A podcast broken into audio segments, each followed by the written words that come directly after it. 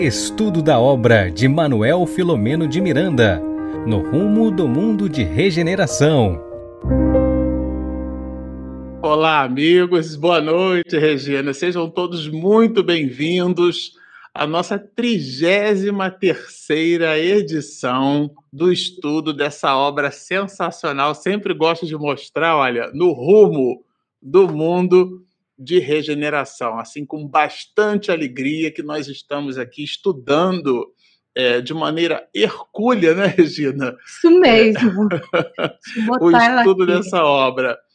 Ah, tem uma imagem do livro. Olha é. ele aí, ó. fica aí no cantinho. Bom, na hora, no nosso canto inferior direito, onde vocês observam aí o livro de Miranda, é, na verdade, é uma referência elogiosa aos nossos companheiros Bernardo e Carmen, que dividiram para multiplicar. Então, na noite de hoje, é, teremos aqui eu e a minha ultra mega power companheira, Regina. A gente, com bastante alegria, vai fazer o estudo aqui do, do livro, as anotações que Miranda produziu nesse capítulo de número 18. E já é importante a gente tomar nota que nós estamos nos despedindo do estudo dessa obra. É, serão estas as últimas lives, o material fica eternizado, vamos dizer assim, né? É, na playlist do nosso canal, para quem quiser depois consultar, rever os episódios. Regina também fabrica o material em formato podcast. E aí, com isso, você consegue, se você tem, por exemplo, o Google Podcast como seu, a sua ferramenta de feed, né?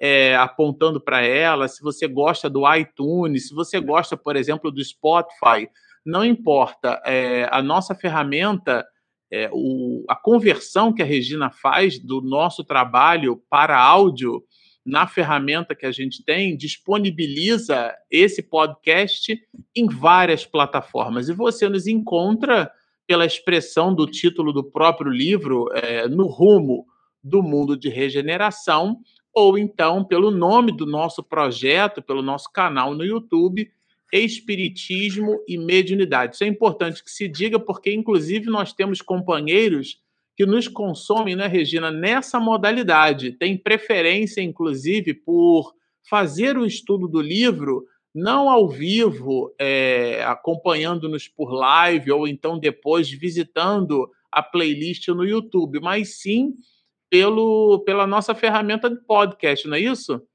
Isso mesmo. É interessante que hoje uma companheira nossa comentou conosco lá naquele grupo de, de comunicação social Brasil, dizendo que ela sempre assiste, né, ouve às terças-feiras caminhando, correndo, alguma coisa assim. Então, na hora que ela está fazendo isso, ela está escutando a gente.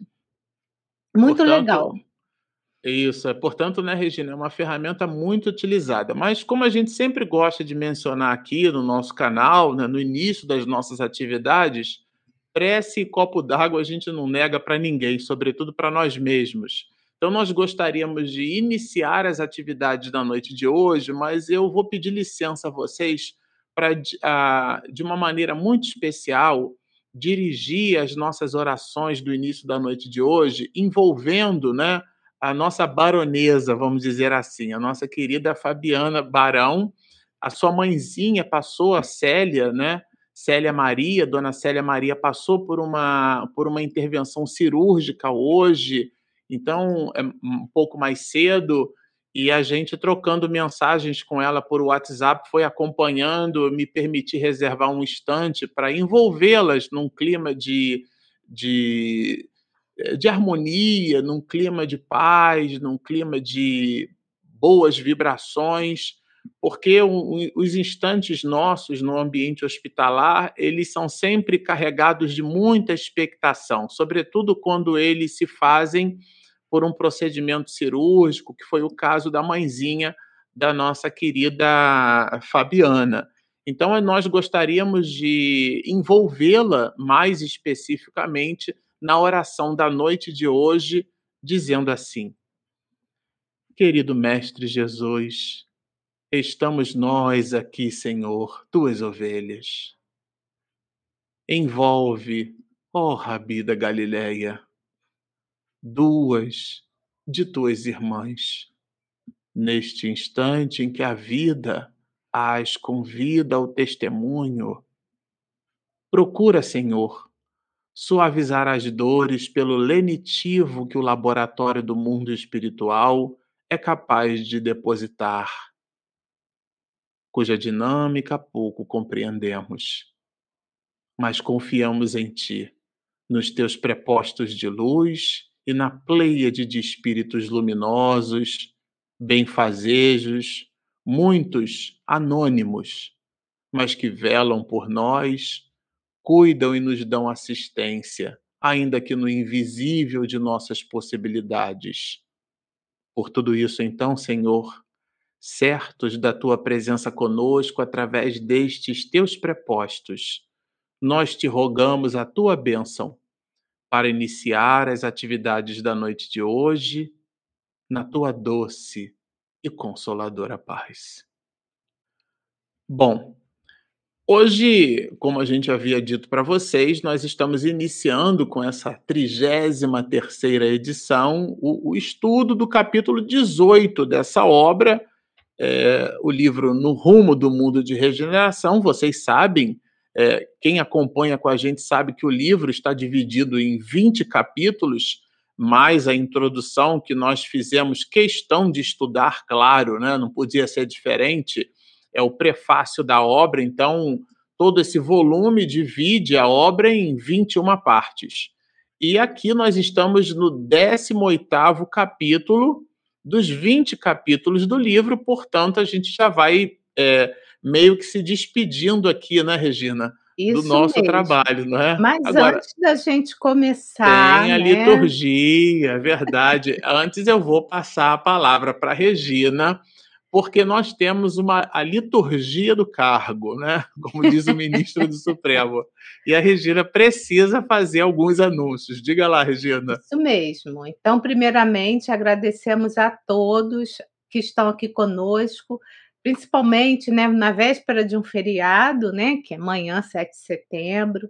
Então, vocês que estão aí firme e forte conosco, a nossa gratidão, bem como gratidão aos nossos companheiros de retransmissão, como o Lar Espírita Caminho do Cristo, aqui de Santos, São Paulo, Web Rádio Portal da Luz, Mato Grosso do Sul, Web Rádio Fraternidade de Minas Gerais, Rede Amigo Espírita, São Paulo, são Paulo capital, TVC Cal de Santa Catarina e TV7 de Campina Grande, Paraíba. Então, a nossa gratidão a todos vocês e gratidão também para quem chegou até aqui e está conosco nesse estudo. E hoje também nós temos um recadinho, vários recadinhos, mas aqui a Isabel Barbosa, ela fala assim para você, Marcelo. Boa noite, queridos amigos. Marcelo, estou estudando o livro o livro dos espíritos e nos bastidores da obsessão. Abraços, eu botei aqui, então quem ainda está tá entrando pela primeira vez ou não conhece o nosso canal, nós temos aqui duas séries, que é o livro dos espíritos e o livro também de Manuel Filomeno de Miranda, psicografia de Divaldo Franco, sensacional nos bastidores da obsessão. Continuando, Marcelo. Muito bom. É, a gente vai começar hoje, né, Regina, a estudar aqui o capítulo 18. Miranda, ele inicia, vamos dizer, os cinco primeiros parágrafos desse capítulo, trazendo elementos é, bem, bem fortes, né, e ao mesmo tempo muito contundentes sobre o aspecto tenebroso dessa cidade da justiça. Isso já foi alvo lá desde o capítulo 12 do livro, portanto, a gente está no 18, não é nenhuma novidade entre nós. Mas à medida que os capítulos vão avançando, é, acreditamos nós, por nossa vez, né, do ponto de vista didático até, e ao mesmo tempo pedagógico, Miranda vai introduzindo elementos novos e, pela repetição também dos fatos, vai consolidando outros. Então, não é diferente aqui no 18, quando ele fala, inclusive, que ele gostaria de explicar como era a região em que estava a cidade da justiça. Achei bem interessante ele, ele ter se expressado dessa forma. E, ao mesmo tempo, ele faz uma espécie de associação para que a gente tenha uma ideia de como era o lugar, né? Muito embora a gente já viu isso aqui expedido pelo próprio Miranda em outros capítulos, repito. Mas ele fala das favelas é, existentes na Terra, é, favelas essas em miséria absoluta. A ideia da miséria absoluta não é a pobreza, né? A pessoa está vivendo numa condição abaixo da linha da pobreza. Eu estou até usando aqui uma camisa de uma ONG, né? Chama-se Fraternidade Sem Fronteiras, que é uma ONG que justamente assiste pessoas é, na África e também no Brasil que visitam é, essas condições de, de indignidade, vamos dizer assim, né? Contrariando aqui, no caso do Brasil, inclusive, né, a Declaração Universal dos Direitos Humanos e, mais especificamente, o capítulo 5 da Carta Magna, trata-se da Constituição Federal Brasileira, que trabalha nos 78 incisos desse mesmo artigo 5 a ideia que compõe todo o volume da dignidade, do entendimento da dignidade humana. Mas aqui Miranda fala justamente quando não existe essa dignidade, ou seja, a indignidade. E ela se mostra, se traduz né, é, em favelas é, de miséria absoluta, seres é, hediondos e outros animais do mesmo ambiente alimentam-se quase que do mesmo local, né? Então ele vai falar que esses animais e esses seres humanos, né, abjetos, misturam-se dejetos com alimentos e água infectada. E ela, essa água ali infectada, pútrida, estamos falando do ambiente da cidade, a chamada cidade da justiça, né? Ela é servida, então, ela atende, né? essa água fétida é, para todas as finalidades daquele ambiente, dando uma ideia realmente do cenário grotesco que significa essa cidade. E ele, bom, ele trabalha aqui o capítulo 18 falando da movimentação bem coordenada. E que movimentação é essa? É justamente a atividade de translado. É onde, então, essa cidade é, estudada por engenheiros do mundo espiritual, é, será então feito o que a gente brincou aqui né, em lives anteriores, feito Ctrl X, Ctrl V, né? Porque não é Ctrl C, Ctrl V, porque não é cópia da cidade. É, é feito translado mesmo, ou seja, ela vai sair da dimensão aonde efetivamente ela estava próxima aqui no planeta Terra, gravitando em torno né, da, de tudo aquilo que, que fala da condição do orbe terrestre vai ser deslocada para uma outra região, para uma outra posição no espaço, em, em uma outra é, dimensão sideral, né, em um outro sistema solar. E aqui é por isso que o título do capítulo trabalha a ideia de movimentação bem coordenada. Bem coordenada porque não foi feita essa movimentação de forma é, aleatória ou de forma difusa ou mesmo pela improvisação. Não, nós vimos aqui um grupo de espíritos é, que foi até lá, inclusive fez toda uma investigação, mapas tridimensionais analisando a composição dessa mesma cidade, as dificuldades, facilidades, né? É, e, ao mesmo tempo, desafios nesse processo de translado. Então, por isso que Miranda vai colocar no capítulo 18 que essa movimentação é bem coordenada, porque ela não é feita na forma do improviso. Agora, depois que ele trabalha para a gente aqui um pouco desses conceitos, né, falando aqui da transferência da cidade da justiça, ele vai dizer para a gente que esses espíritos, os habitantes dessa cidade, aqueles que não foram recolhidos é, por, por, Santa, por Santa Maria de Portugal, né, Regina? Eles, então, é, eles, esses que Miranda vai chamar de recalcitrantes, ele usa uma expressão aqui, Regina, que eu até queria que você comentasse, né? Ele vai chamar de aprendizes recalcitrantes em estágio de purificação. Fala um pouquinho para a gente sobre sobre essa expressão de Miranda, né?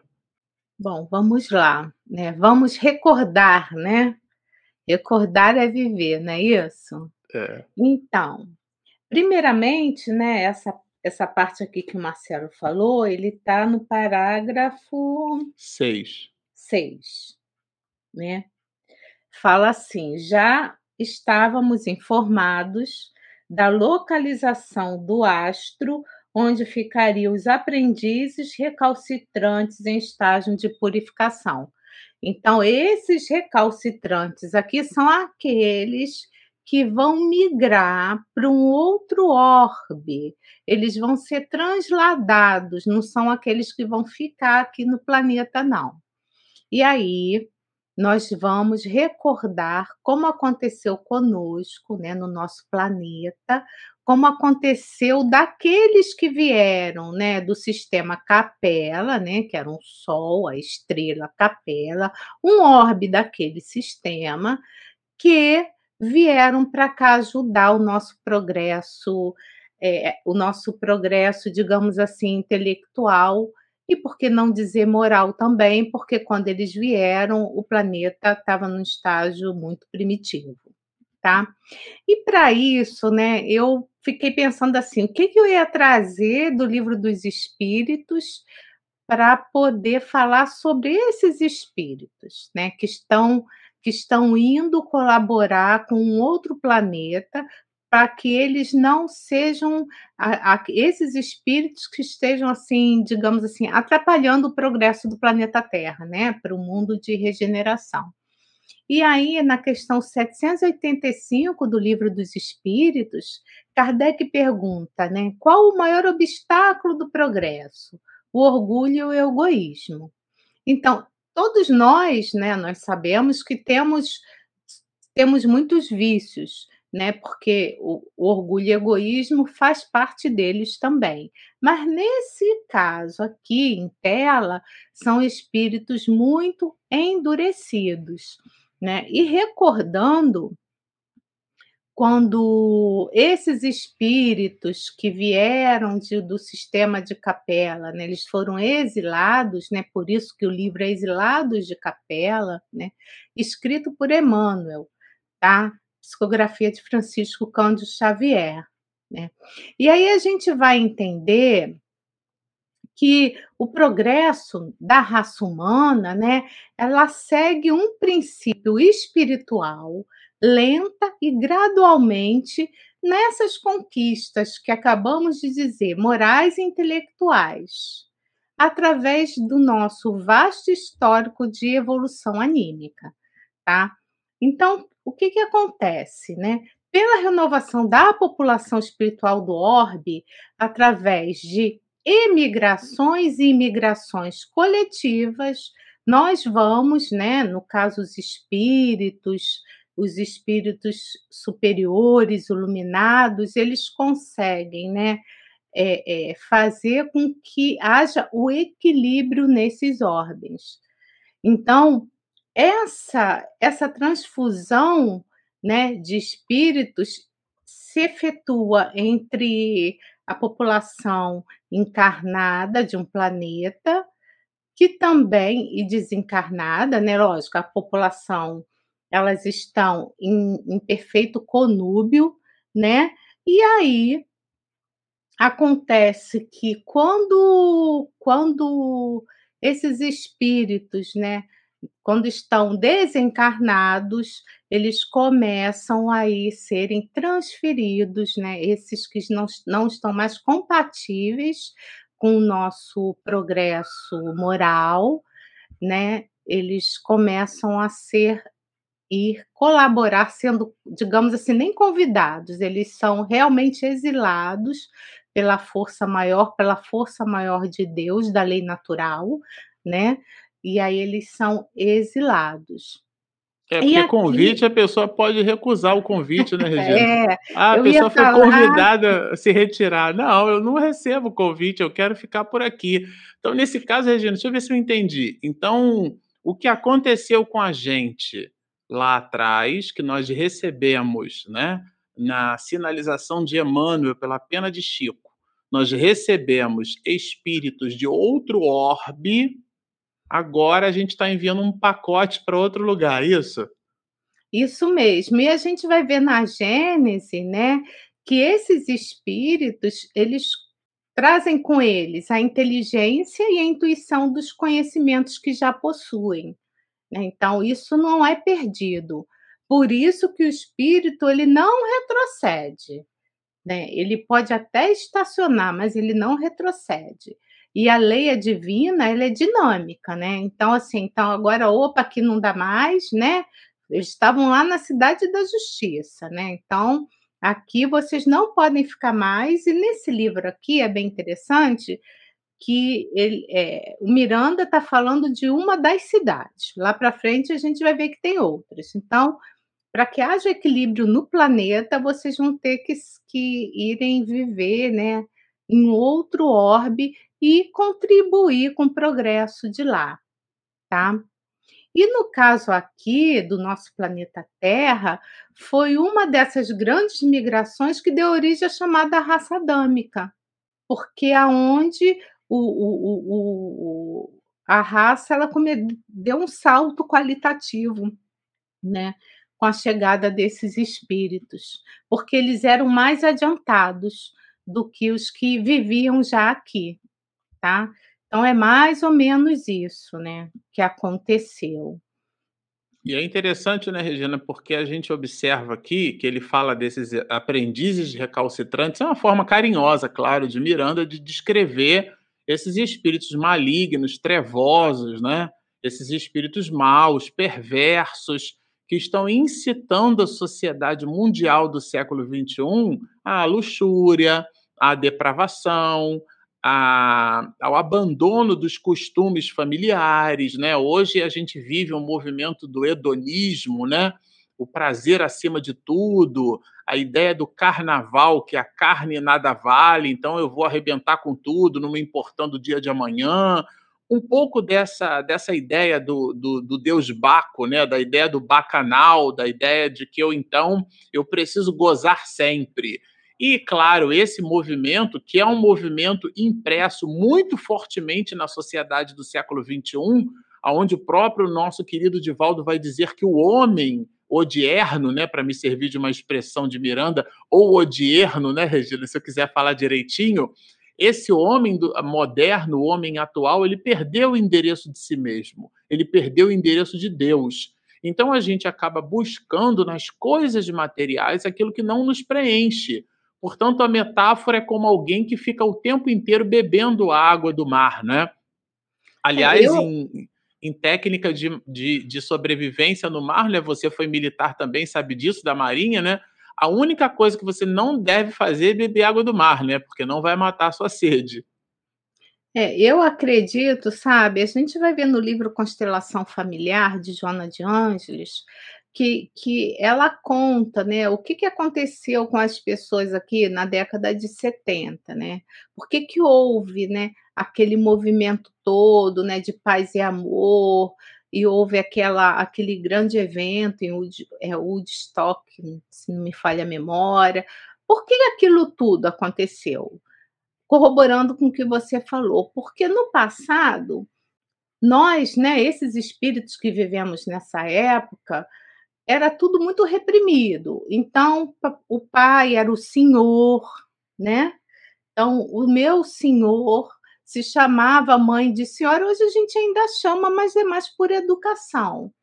Então, o, a filha, ela era, né, essa história da festinha de 15 anos, mas na verdade a, a menina era exposta ali para que ela pudesse conhecer rapazes, que ela pudesse casar ainda, né? Há pouco tempo atrás, a gente está falando isso assim, até mais ou menos a década de 60.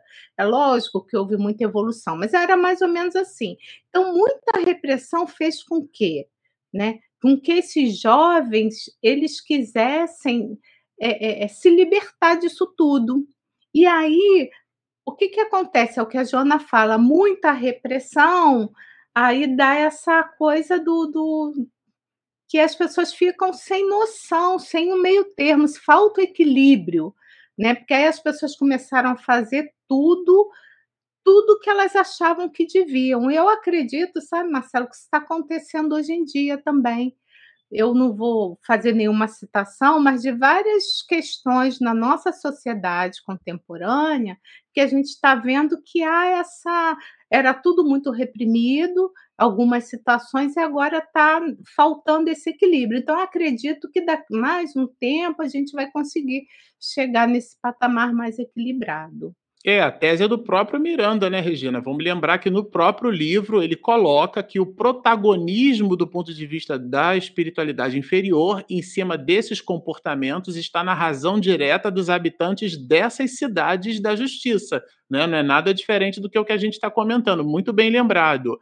E aí, claro, né, a gente acaba fazendo uma associação direta ou indireta entre o comportamento desses espíritos infelizes esses mecanismos do ponto de vista sociológico e antropológico que deram origem né, à ideia da, do, do sexo, drogas e rock and roll, né, que foi muito, muito fortemente é, é, permeado pelos jovens ali dos idos da década de 60, década de 70, a, o comportamento é, feminino que teve eh, muitas modificações em função do advento da pílula anticoncepcional, enfim, vários desses dessas transformações sociais que Miranda vai colocar aqui na obra, que no epicentro desse comportamento é, agnóstico ao ensinamento de Jesus é, estão presentes espíritos desse jaez, ou seja, espíritos malignos, perversos, que agora, no capítulo 18, são muito fortemente convidados a abandonar o orbe terrestre, porque eles então não mais vibram na faixa de frequência de mudança que o planeta já se vem, se vê aí a braços dados, né? E eles Na verdade, continuam... obrigados e não convidados, como você mesmo falou anteriormente. é verdade, né? né? Porque não é um convite que não dá para recusar, obrigados. né? Obrigados. Até porque, na questão da vibração, da, da questão da vibração entre espíritos, eles vão, vão ao longo do tempo, que a gente está começando com o processo, né? Não vai ter mais essa sintonia, né? Também. Eles vão estar ali... vibrando em outra sintonia. Certo. E bom, e essa sintonia, como é já é uma distonia, né? Já é uma realidade. O que que Miranda coloca? Miranda coloca que eles vão para uma região onde ele vai dizer aqui, né, um planeta, né, cuja constituição é muito parecida com a da Terra há bilhões de anos atrás. Vamos lembrar que a Terra tem aproximadamente 4 bilhões e 500 milhões de anos, né? Então, é, a gente vai observar aqui que é para onde esses espíritos foram, o aspecto da matéria em ebulição. Ele cita aqui algumas características que remontam, inclusive, ao, ao tempo de construção do orbe terrestre, uhum. né? A atmosfera da região denunciando, né? Aquelas montanhas sacudidas por convulsões, as lavas, as labaredas, que a gente pode imaginar pelo que a gente tem hoje, pelos vulcões ainda na superfície, né? É, denunciando, inclusive, eh, praticamente é, é, a, a, impossibilidade da vida como nós a conhecemos, né? ou seja, tratava-se ali de um mundo em formação. E aqueles espíritos estavam sendo levados né, por, essa, por esse planeta distante, onde ventos fortes sopravam em desordem, ou seja, o ambiente ainda estava em desalinho. E esses engenheiros do mundo espiritual estavam voltados para justamente essa, essa ideia do Ctrl X, Ctrl V, né, de transladar essa cidade. E ele e Miranda fala aqui algo bem curioso, né, no parágrafo de número 15, que eu acho que vale a pena a gente ler. Tomavam conhecimento da realidade que defrontavam, retornando com as ideias que se infiltraram da ignorância do povo a respeito do purgatório. Porque aí a cidade, essa cidade da justiça, com esse cenário que a gente colocou no início da live aqui, né? Ela é, Miranda vai dizer que muitos espíritos em desprendimento parcial pelo sono visitavam essas regiões e quando eles voltavam imprimiam na célula da memória essas lembranças e então foi a partir daí que essa visão, por exemplo, do inferno de Dante, né, que deu origem ao paganismo, que deu origem ao purgatório, essa visão de inferno, tem a sua psicogênese, vamos dizer assim, nessas regiões infernais. E, e ele vem daí, na verdade, esse ponto, né? Então, é, e coloca na sequência que essa região, por mais tenebrosa ela assim se nos apresente, ela funciona como uma espécie de educandário, por incrível que pareça, sabe, Regina? Para essas almas, né, que ele vai chamar aqui de alunos terrestres, ou seja, somos aqueles de nós que ainda insistimos no mal.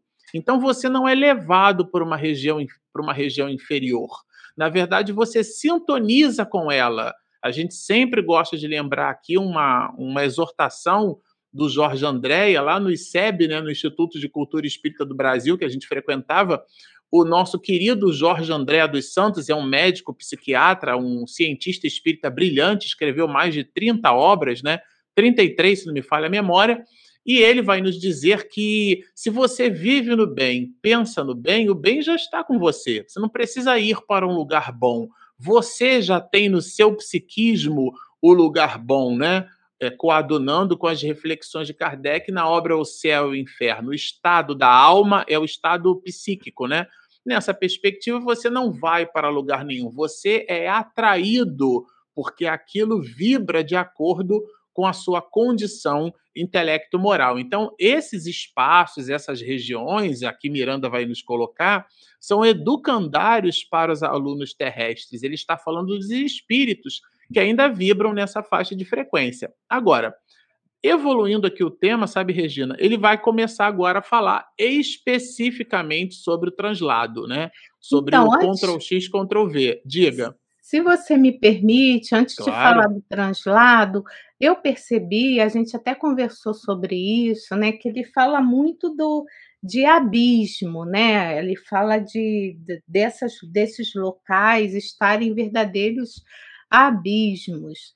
E aí nós vamos ver que há diferença, viu? Essas comunidades, né? O, na verdade, o André Luiz, ele fornece pra, forneceu para a gente, através das séries do livro de André Luiz, com psicografia de Chico Xavier, vários livros que falam sobre isso, tá? Agora, as comunidades abismais, porque a gente sabe que a gente tem a crosta do planeta, né? A crosta do planeta Terra é aquela, como você falou mesmo, né, Marcela, que é a casquinha, né? Dentro do planeta todo é aquilo que está assim mais para fora do planeta, né? É o que está mais na superfície. Só que ela tem quilômetros e quilômetros de distância da, de cima para baixo, né? Porque é, não é aquela coisa isso de profundidade. E olha que interessante essas regiões abismais, elas estão abaixo da crostas e são re regiões realmente muito inóspitas, muito trevosas, tá? E aí a gente vai ver também referências a essas regiões é, nos obreiros da, da vida eterna, no capítulo 8, tá? Onde fala de treva e sofrimentos. Então, quem se interessar em saber mais, né, a gente já está estudando isso nesse livro, mas ou mais assim, mais especificamente sobre essas regiões, é só dar uma olhadinha lá em Obreiros da Vida Eterna, no capítulo 8. Mas olha que interessante, são localidades também de grande sofrimento. Por quê? Porque esses espíritos, eles preferem viver às escuras. Por conta de quê? Do, por conta do egoísmo que os absorvem. Olha que interessante. Lembra da questão do livro dos espíritos, que o que vai atrapalhar o progresso é o orgulho e o egoísmo? Então, eles realmente caem o tempo todo nesses precipícios, digamos assim, morais tá? É, e ficam lá estacionados, estacionados no fundo do abismo. Agora, as comunidades umbralinas é essas que começam da crosta da terra. Então, ela começa dali e ela vai subindo, tá? Então, nós vamos ver que nós estamos no aqui, faz parte do umbral, tá? Mas só que elas, ela tem, vai ter vários níveis.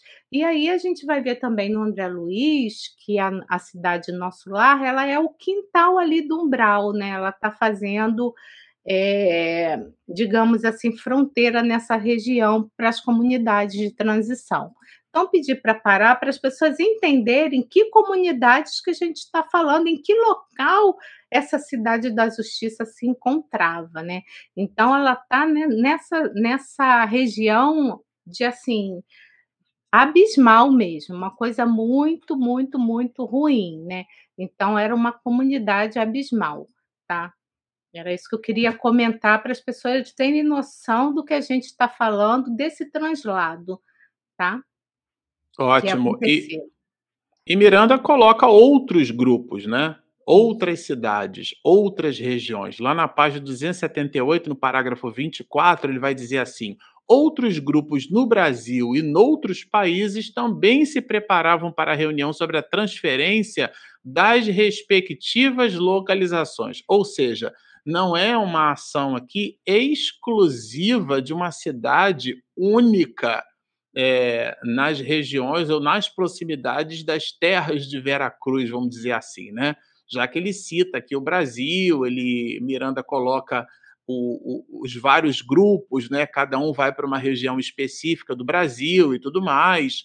Todo mundo sabe que Manuel Filomeno Batista de Miranda, né, junto com José Petitinga, ajudaram a escrever a história do movimento espírita no estado de Salvador, na época que se chamava União Espírita Baiana, hoje, né, a atual Federação Espírita do Estado da Bahia. Então é muito normal e natural que esse espírito, junto com um conjunto de outros, né, tenha um genuíno interesse por essa região, né? Estamos falando aí do Nordeste brasileiro, mas na verdade a reunião, aonde inclusive é, o anjo responsável pelo Brasil, estamos falando de Ismael, faz-se presente junto com o Dr. Bezerra de Menezes, aparece, por exemplo, na Amazônia. Temos espíritos de escol é, do sul do país. Então, de verdade, estamos falando né, de uma caravana de espíritos nobres que escreveram a sua última existência, é, Eurípides Barçanufo, Francisco Spinelli, Bittencourt Sampaio, Bezerra de Menezes e muitos outros nomes, né?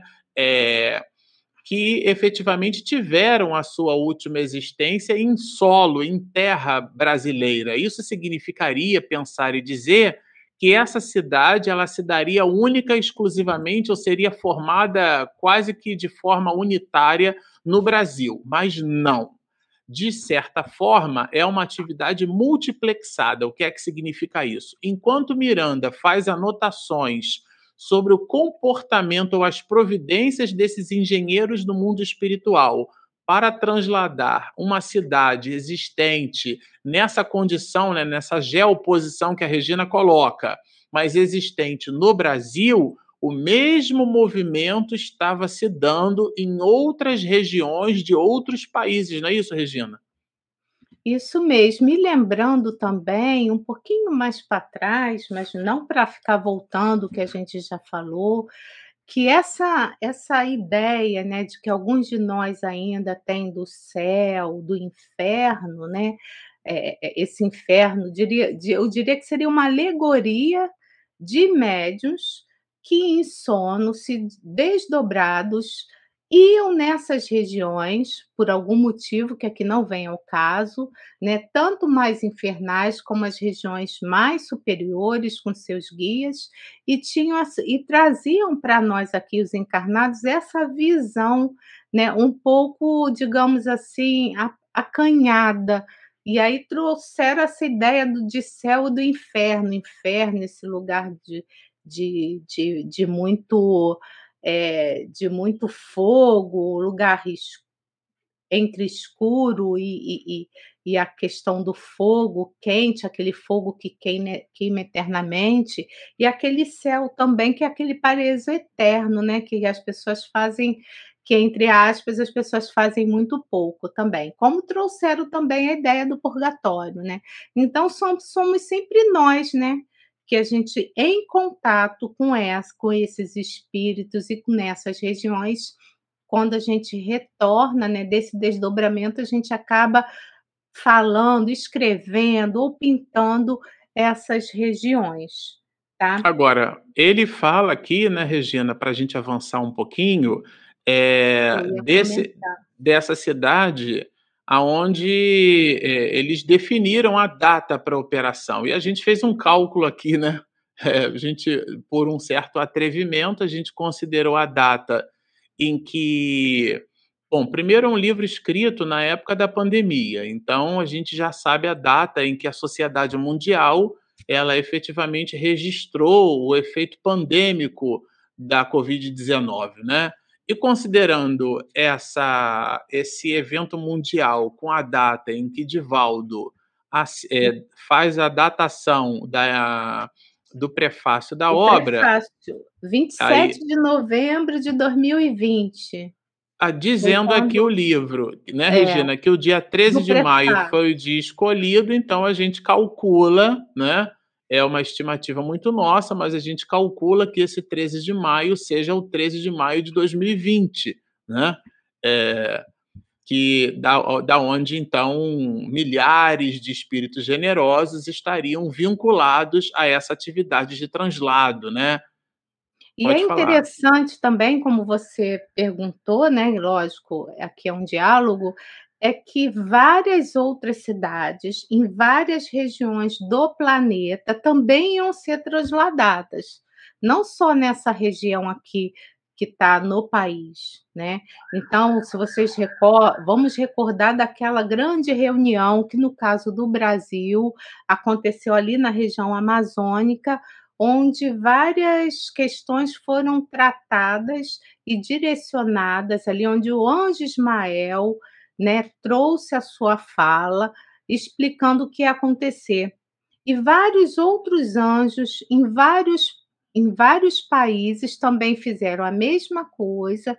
Então são cidades em vários locais do orbe terrestre. Então não é só aqui no Brasil, para que isso fique claro, né?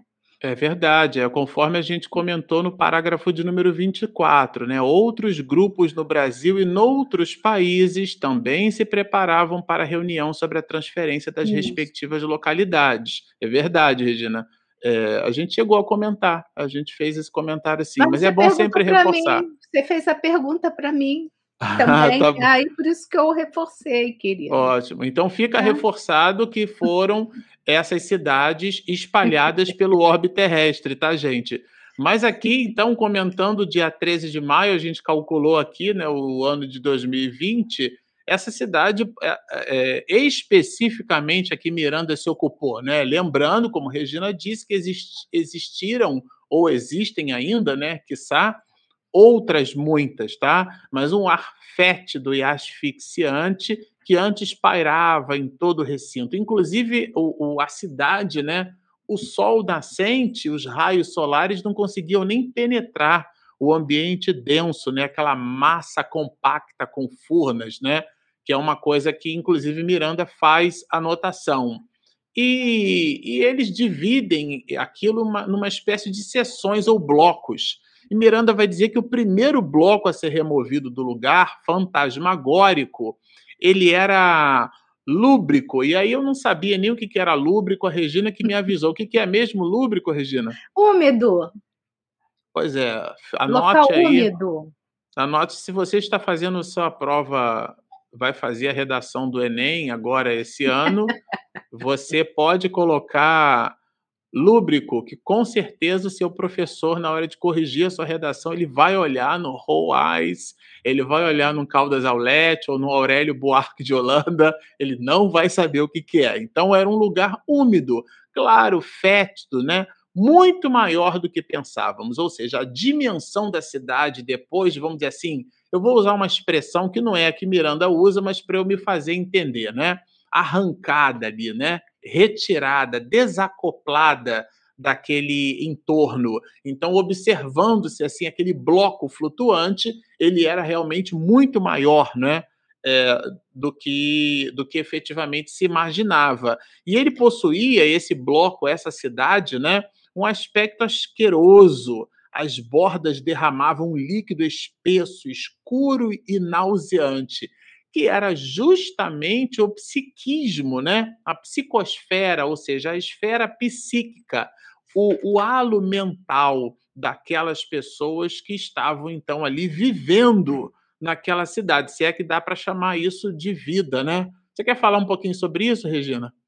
Não, eu acho que está bem claro, né, que, que era realmente esse Ciro, que você acabou de dizer, que está no parágrafo 33, que mais tarde fomos informados que se tratava das emissões mentais e se transformavam as ondulações em líquido, processo inicial de condensação dos horrores mentais de cada qual conforme sua conduta pessoal.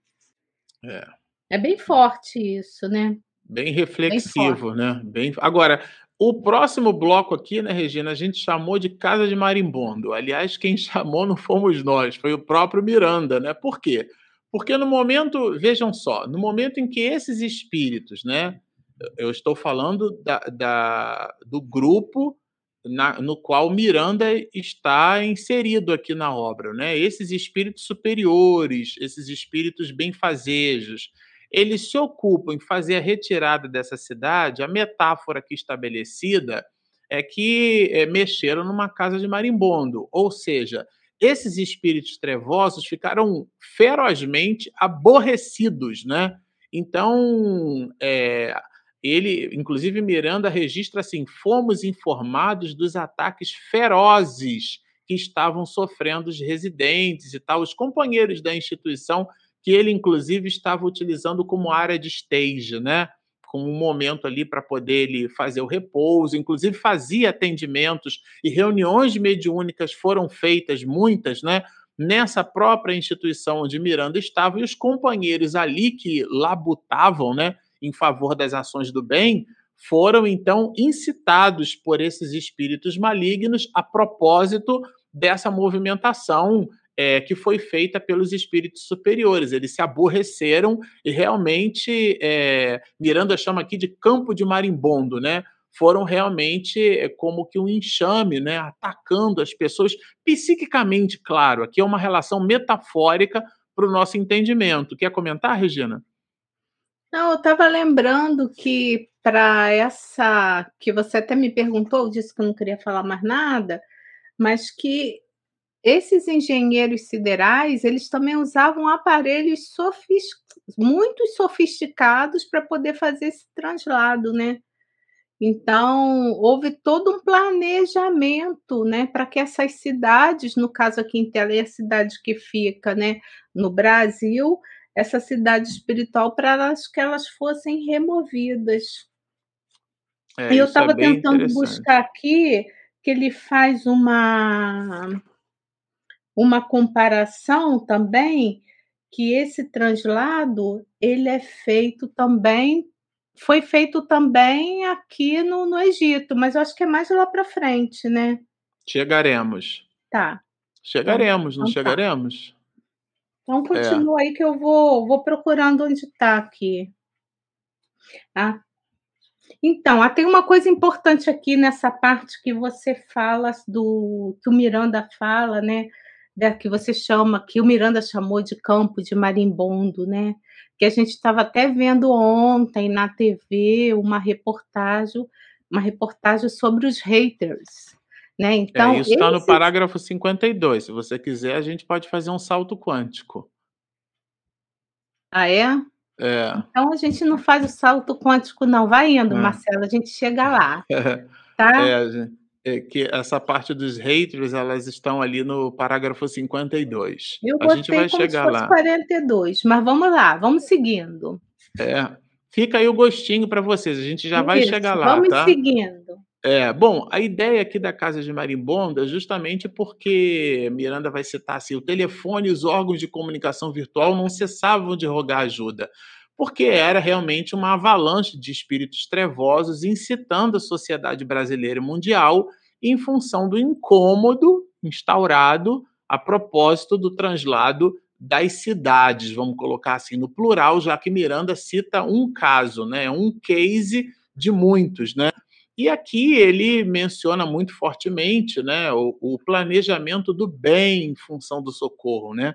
Todo ideal de dignificação humana encontra opositores. Isso é bem forte da gente refletir, porque de modo geral pode ficar parecendo se você estiver associado a uma atividade boa, você está livre, né? Você tem livramento das dificuldades. Isso de verdade não é exatamente assim. Diga, Regina. Eu vou parar porque a referência, olha, a internauta Leila Terra, ela já nos ajudou, está no parágrafo 22, está lá atrás. Parágrafo 22, Leila. Vamos então, ler o parágrafo pode... 22. Referiu-se à transferência no passado próximo dos monumentos egípcios, que foram transferidos para outro lugar, a fim de sobreviverem ao lago de Assuan, no Egito. Regina, fala um pouco para a gente sobre isso, porque inclusive eu sei que você já tem imagem preparada. É, Leila, muitíssimo obrigado, porque é, a gente ia passar. procurando, porque como nós hoje somos dois, então tem que olhar a internet, tem que olhar um monte de coisa. Então, a, a mulher faz várias coisas ao mesmo tempo. Se fosse eu, é que ia estar tá enrolado. Você tira de letra. Então a gente acaba se perdendo. Então a gente foi na internet, a gente até mostrei para o Marcelo também, antes da gente entrar, essa é a represa no Egito, essa aqui, tá? É a barragem de Assuan, tá? A SWAN, que é assim que se escreve. E para que essa barragem ela fosse possível de acontecer, existia ali, né, é, monumentos históricos, e com a ajuda da tecnologia nossa, dos encarnados, eles foram transferidos. Então, um do monumento que foi transferido, só para vocês terem noção, vou mostrar só dois monumentos, tá? E depois vocês pesquisam mais. É esse templo aqui. Esse templo o homem transferiu, tá, gente? Ele fez isso que é o templo de Abu Simbel, não sei, não sei se é assim que se fala, ele foi so, transferido, eu estou mostrando para vocês, eu acho que é esse templo aqui, ele foi transferido para um outro local. Um outro templo que também foi transferido, eu vou abrir para poder mostrar para vocês. Vou parar o compartilhamento e vou compartilhar, vai ser o último compartilhamento, tá, Marcelo? Para eles, para a gente ter noção do que a gente é capaz de fazer. Então, vocês podem observar que, assim, é lógico que, que no caso da cidade foi uma coisa muito grandiosa da cidade da justiça, mas o homem já é capaz de fazer translados de movimento, monumentos históricos, no caso aqui do Egito, que ele cita, para que a água não inundasse toda a região e os monumentos desaparecessem sobre elas. Tá? Ótimo, muito bom. Bom, a, a ideia aqui, né, é a guisa de, de, de referencial. Diz que é possível. Se alguém achar que é, é, é, as coisas relacionadas ao maravilhoso, ao sobrenatural, os humanos também fazem isso.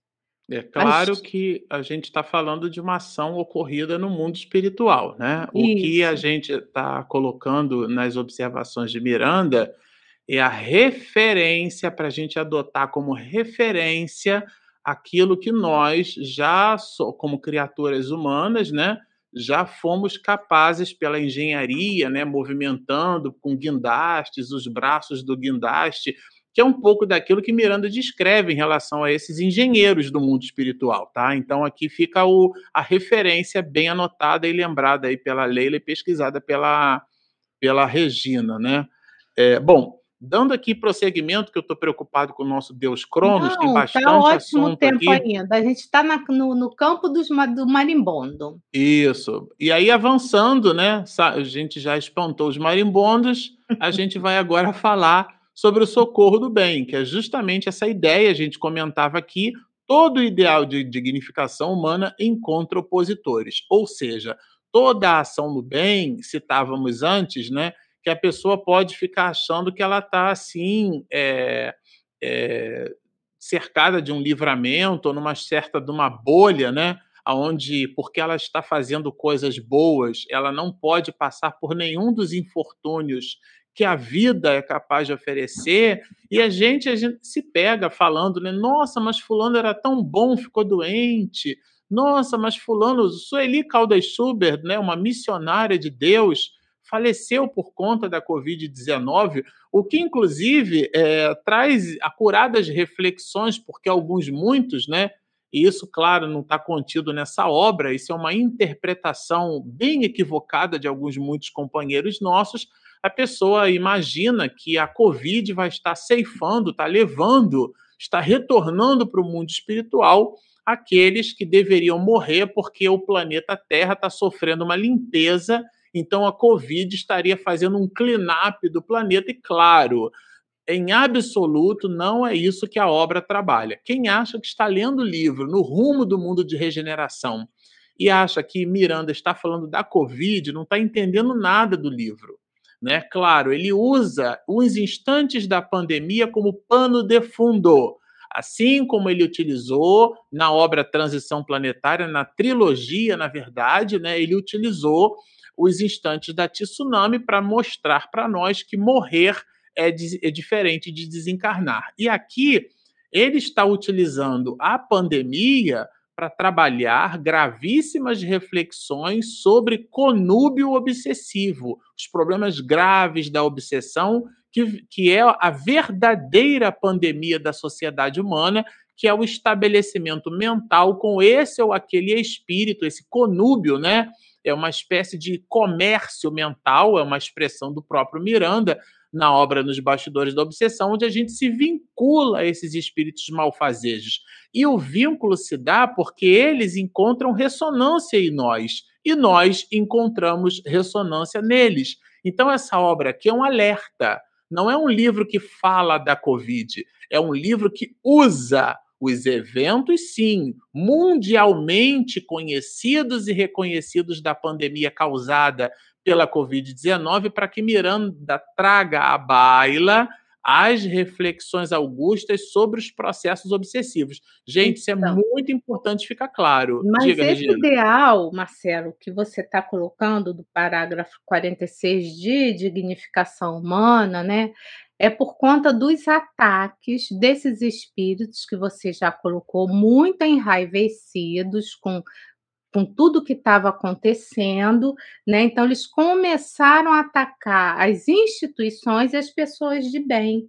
E aí teve todo um trabalho, por isso que ele vai falar desse ideal de dignificação, porque no parágrafo anterior ele fala o seguinte, na verdade, eles passaram o dia em socorro bem planejado, transformando a sala de conferência, agora em uso, num hospital de guerra, onde recolhemos enfermos que são atendidos por todos nós.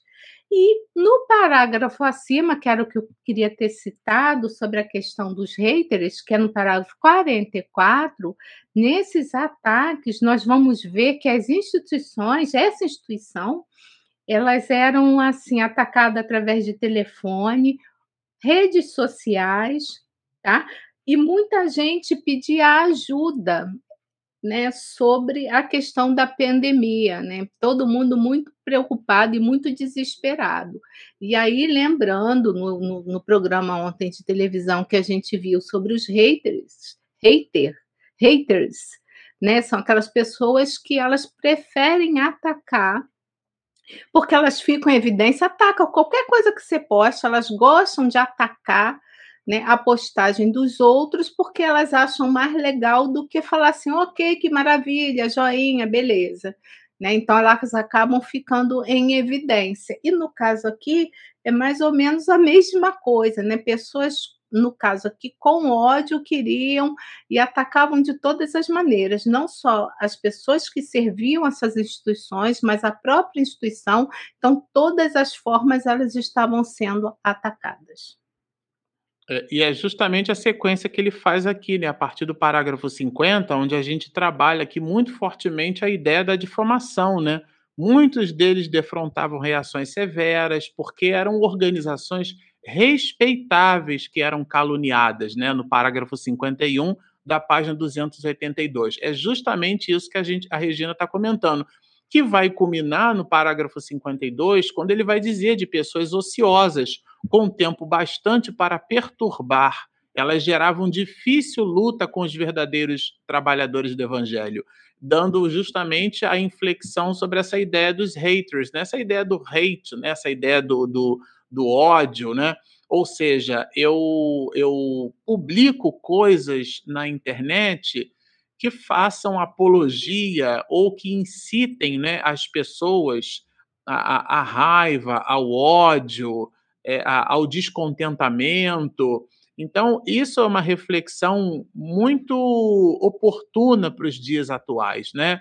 Se você, é, aliás, é uma tese de André Luiz, né? A Regina citou aqui o tempo inteiro André Luiz ele vai nos dizer: o mal não merece comentário em tempo algum. Então, se você não pode falar bem, é, também não fale mal, faça o seu silêncio, né? Porque, de fato, é, devolver mal com mal, e esse é um princípio socrático platônico, né? É, Sócrates vai nos dizer na obra Apologia de Sócrates, né? É muito melhor é sofrer um mal do que praticá-lo, né? No caso ali, ele falava sobre a injustiça. Então, é muito melhor sofrer uma injustiça do que praticá-la. Nessa perspectiva, é, que seja o outro o aquele que fere, não você. Então, isso é um ensinamento, inclusive, que dialoga com todo o volume de informações que Jesus deixou por sobre a face da terra. E, claro, esses espíritos são espíritos trevosos, não têm interesse no Evangelho de Jesus e ficam incitando-nos a fim de que a gente é, identifique uma foto de uma mulher e diga que está com celulite, a gente identifique, por exemplo, uma live como essa. Quantas não são, às vezes, né, Regina, é, comentários que as pessoas postam na nossa live aqui, né? Comentários que não agregam absolutamente nada, porque vejam, né?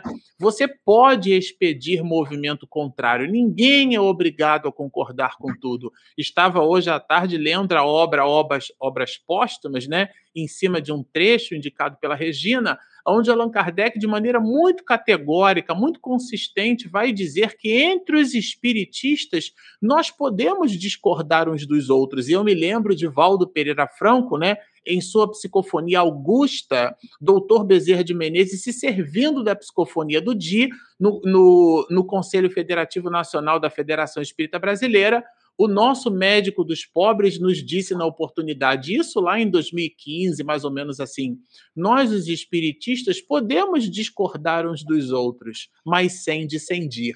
Ou seja, sem criar racha, sem criar disse-me-disse, sem criar separativismo, porque se nós, em prol ou em nome de algo que deve nos ligar uns aos outros pelos instrumentos divinos da fraternidade, nós nos distanciamos, tem algo de errado. E é conosco, é a questão 842 do Livro dos Espíritos, né? Quando então os espíritos respondem a Allan Kardec esse movimento de hipocrisia, isto é, de dizer uma coisa e de fazer outra. Então, em absoluto, nós podemos sim discordar uns dos outros, mas a gente pode estabelecer aquele halo de elegância, né? Aquele halo que não pune, não fere, não diminui o outro como criatura humana. E a gente aqui lembrava, né, o artigo 5 da Constituição Federal, é a Carta Magna do Brasil, que depois né, da, da, da Declaração Universal dos Direitos Humanos, constrói ali no seu artigo 5 78 incisos trazendo né, à baila a dignidade da pessoa humana. Então a gente deve preservar entre nós é, esse componente, né, independente da nossa cor de pele, da nossa crença é, religiosa, da nossa expressão de fé, do nosso país ou posição geográfica, né, onde a gente viva, todos nós, pelo fato de sermos seres humanos, a pessoa humana merece de cada um elementos de dignidade. Agora vejam, respeitar o outro não significa concordar com ele, mas significa, à luz do cristianismo, e sobretudo pelo holofote consistente da reencarnação, entender que nós somos espíritos imortais. Isso significa perceber que hoje eu estou professor, amanhã eu estarei gari. Então eu devo respeitar o outro por aquilo que ele é e não pela posição social que ele se encontra. Isso é muito relevante nas relações humanas. Isso é bem interessante de se notar, e claro, Miranda faz esse apontamento. Agora, Regina, para a gente ir se encaminhando aqui para o final né, da, da, dessa primeira parte, é, existe aqui um companheiro né, que ele sofre ali um distúrbio, uma síndrome de Parkinson. E ele foi assistido por esse grupo espiritual. Você quer comentar um pouquinho para a gente sobre esse tema? É, assim como nesses ataques que que o Marcelo acabou de comentar, e a gente lembrando aqui da, da Covid-19, né? Então a gente viu, não vem ao caso que se falou, mas a gente viu várias questões sendo faladas sobre a doença, sobre a vacina, sobre determinados medicamentos, e a gente ficava todo mundo em grande aflição, a sociedade de modo geral, né? Então, os ataques eram assim muito expressivos, não só na casa espírita, mas na, na, no, no, mundo em si, né? Então, as pessoas eram incitadas não só para trazer a questão do ódio, mas também da dúvida. E nesse caso específico que o Marcelo citou, desse companheiro, né? Esse companheiro que tinha, que tra trazia com ele, né?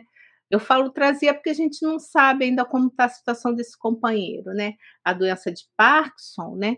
Então, era um, um companheiro que teve uma vida muito tranquila, né? Voltada para o bem. E aí, como essa doença, ela, ela altera, né? a, a, a questão, ela muda né, a forma de agir, então ela deixa a pessoa muito, muito raivosa, muito irritada, né? Ela começa a, a, a fazer com que, as, que a pessoa faça coisa que ela não fazia não em, em sã consciência. Então, o que, que aconteceu? Né? Os espíritos, por conta do débito do passado, né, desse espírito que já tinha entendido que o bom é ser bom, mas ele tinha os débitos a serem é, a serem vivenciados, né? Então ele também foi atacado por esses espíritos, onde faziam que nesse momento aí, né, da doença, onde ele não entendia direito o que ele estava fazendo, ele provocasse grandes distúrbios na própria instituição onde ele sempre viveu ali, conviveu com todos. Então, os espíritos fizeram isso com ele, né? E aí, o que, que acontece? No, no, momento de lucidez que ele tem notícia do que ele fez, ele começou também a ser insuflado para que ele fosse, para que ele se suicidasse, se suicidasse, porque ele estava causando problemas à própria instituição. E aí seria bom a gente lembrar que a gente está no setembro amarelo, né? O setembro amarelo é onde todos, é, é, todos os órgãos, né, espíritas ou não, eles esclarecem bastante sobre a questão do suicídio, né? Lembrando que o suicídio ele, como, se como nós colocamos na, na semana passada, né, nós fomos criados por Deus e nós não devemos, de forma alguma, tirar a nossa vida, porque as consequências vão ser muito graves. Você quer falar um pouquinho sobre o suicídio, Marcelo? É, a gente, bem lembrado, Regina, o, o, de fato, esse Setembro Amarelo é uma iniciativa que se desdobra aqui para o Brasil e que tem a sua origem, a sua gênese, né, é, pela Organização Mundial de Saúde, que é um braço né, da ONU, da Organização das Nações Unidas. Então, a Organização Mundial de Saúde, no seu secretariado, ela vai então instituir uma campanha mundialmente conhecida é, em favor da vida. E é curioso, porque a gente, quando observa, né, baixa o material lá da, da OMS e começa a tomar nota, né, a gente percebe que a segunda maior causa de suicídio no planeta está entre os jovens, na faixa ali dos 17 anos de idade. Então a gente é, fica, são dados assim que trazem para a nossa reflexão é, elementos muito importantes. E, de fato, quando você está agora, nós fomos convidados aí pela, pelo afastamento é, por conta da Covid, né? Mas antes disso, se você está ali num, num, numa lanchonete em pé, comendo um sanduíche rápido porque você precisa ir para a faculdade ou voltar para o trabalho, ou precisa pagar uma conta no banco, na lotérica, e, portanto, precisa fazer alguma coisa muito rapidinho, e se aproxima de alguém, né? Alguém se aproxima de você e você faz aquele jogo de corpo, né? Como se você estivesse dando as costas para a pessoa você está deixando, tornando né, e mostrando é, com o seu corpo, com o seu gestual, que aquele ser humano ele é um marginal, ele está à margem, né? Então é preciso a gente ter bastante cuidado, né? Olhar do acolhimento, é, é, aquilo inclusive que se diz nas mídias sociais, às vezes a gente consegue transformar as letras num verbo que se transforma num punhal que fere o outro, né? Que efetivamente é, é, fustiga a criatura, né? Então a gente nesse Setembro Amarelo é, há que se ter o convite para o verbo, a maneira correta de dizer as coisas, porque de uma forma geral a gente pode dizer qualquer coisa para qualquer pessoa. É só a forma, né? É, de escolher a, a, como a gente envelopa e entrega aquele conteúdo. Fica só essa dica, né? A gente, claro, vai trabalhar ainda essa questão ao longo desse mês de setembro, mas como mensagem para hoje, como reflexão, se a gente pudesse se ocupar e não ser tão agressivo, né? Na nossa forma de expressão, ajuda muito, por incrível que pareça, é uma forma é, de valorizar a vida e de, portanto, de combater o suicídio, né, Regina? É, e como ele tinha crédito no, né, por conta do, do, das coisas que ele, ele estava fazendo ao longo da sua vida, então o Spinelli ele começou a planejar uma outra reunião mediúnica tá, para que ele fosse tratado. Por quê? Aí eu já pulei para o parágrafo 67, né? Miranda fala assim: a debilidade de força em razão da síndrome de Parkinson aumenta a irritabilidade, como lhe era habitual, e graças a esse desconforto emocional, conseguiu sintonizar com adversários de ontem que o caçavam com destemor no comportamento do justiceiro do mais além. Notamos que a psicosfera da cidade estava muito carregada de vibrações doentias, depressão, exaltação e revolta interior. Então, eles iam promover uma reunião mediúnica para ajudar esse companheiro que vai ficar para a próxima live, né? Mas eu gostaria que o Marcelo encerrasse com a questão do parágrafo 70 sobre o núcleo espírita. É, claro, né, Regina? Aqui é uma forma de pôr luzes nas atividades das casas espíritas, né? Miranda, de uma maneira muito feliz, vai nos dizer que o núcleo espírita é, sem dúvida, está entre vírgulas. Sempre gosto de dizer que o que está entre vírgulas, vírgula não foi feito só para respirar. Isso aqui em língua portuguesa chama-se aposto, é para dar destaque. Então, o núcleo espírita é, sem dúvida, reduto de socorro de urgência e emergência. Então, é uma espécie de pronto-socorro, é um hospital. Agora, claro, estamos falando das instituições que gravitam em torno dos ideais do, do bem, né? Por quê? Porque elas funcionam como área de stage, né? como pontos de apoio da espiritualidade superior, porque encontram nessas casas espíritas bem preparadas, como é o caso dessa aqui que Miranda cita, encontra o ecossistema psíquico necessário para que o atendimento do mundo espiritual superior possa ali acontecer. Então, realmente é é um recado assim muito feliz de Miranda, e ele fala, claro, da casa espírita, porque existe um desdobramento na sequência, que é uma reunião mediúnica, que será objeto de estudo entre nós no próximo episódio, né, Regina? Isso mesmo. E aí, enquanto você falava, eu já estava procurando as perguntas do internauta. Então, a primeira pergunta é da Jandira Igreja, que é amiga da Carmen, né? Que hoje não pode estar aqui conosco, mas vai estar na próxima semana, né?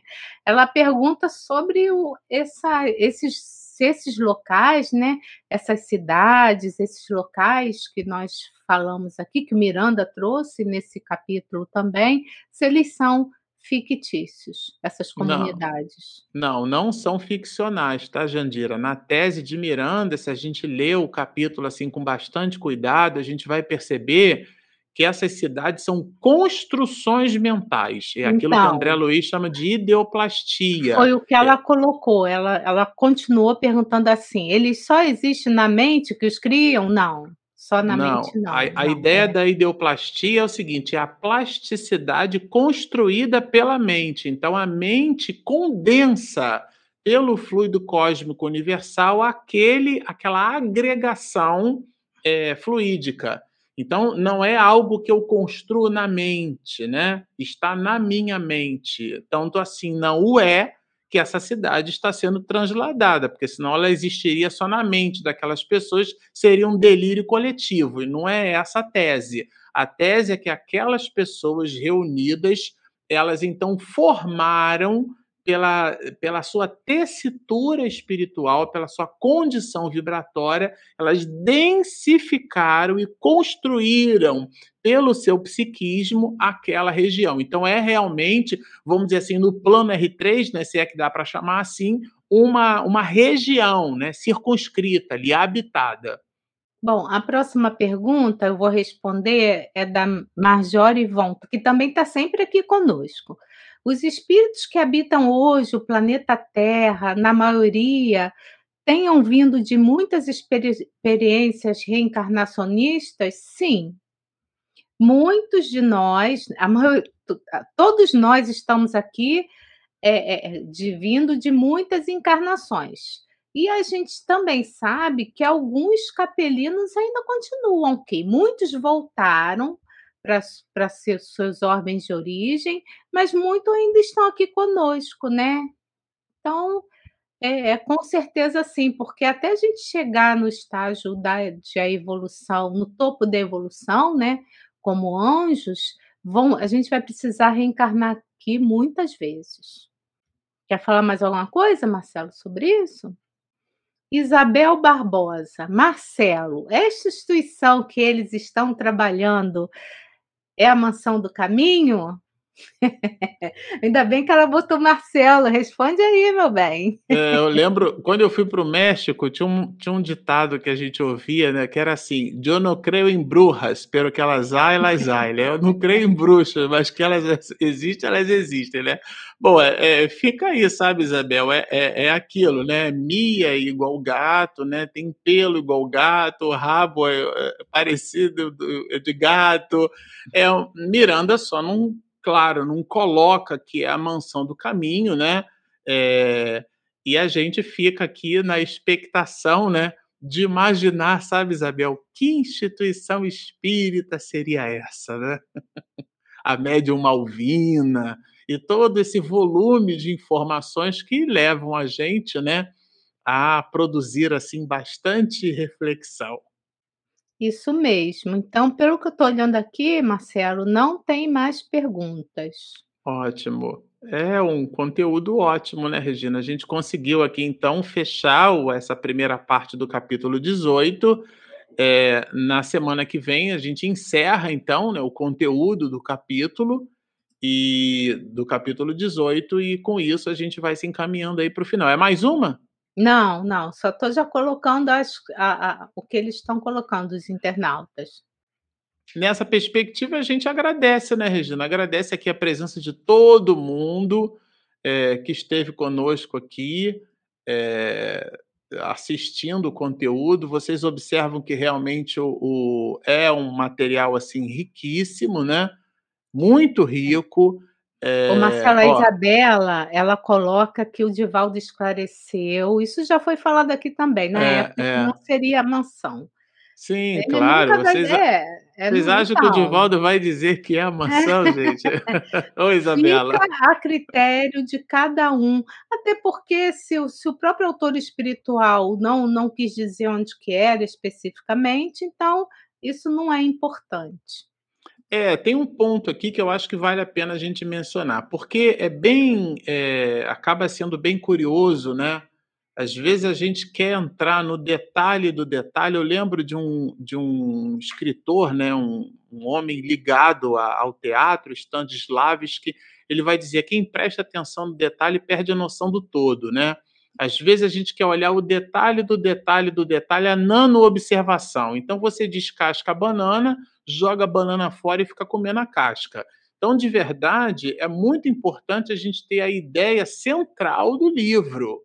Quando essas minudências elas não dialogam em favor dessa ideia central ou desse conteúdo, cada um de nós é livre para produzir as suas especulações. Claro, sobretudo quando o autor espiritual não as coloca ali é, ipsis verbi, tá certo?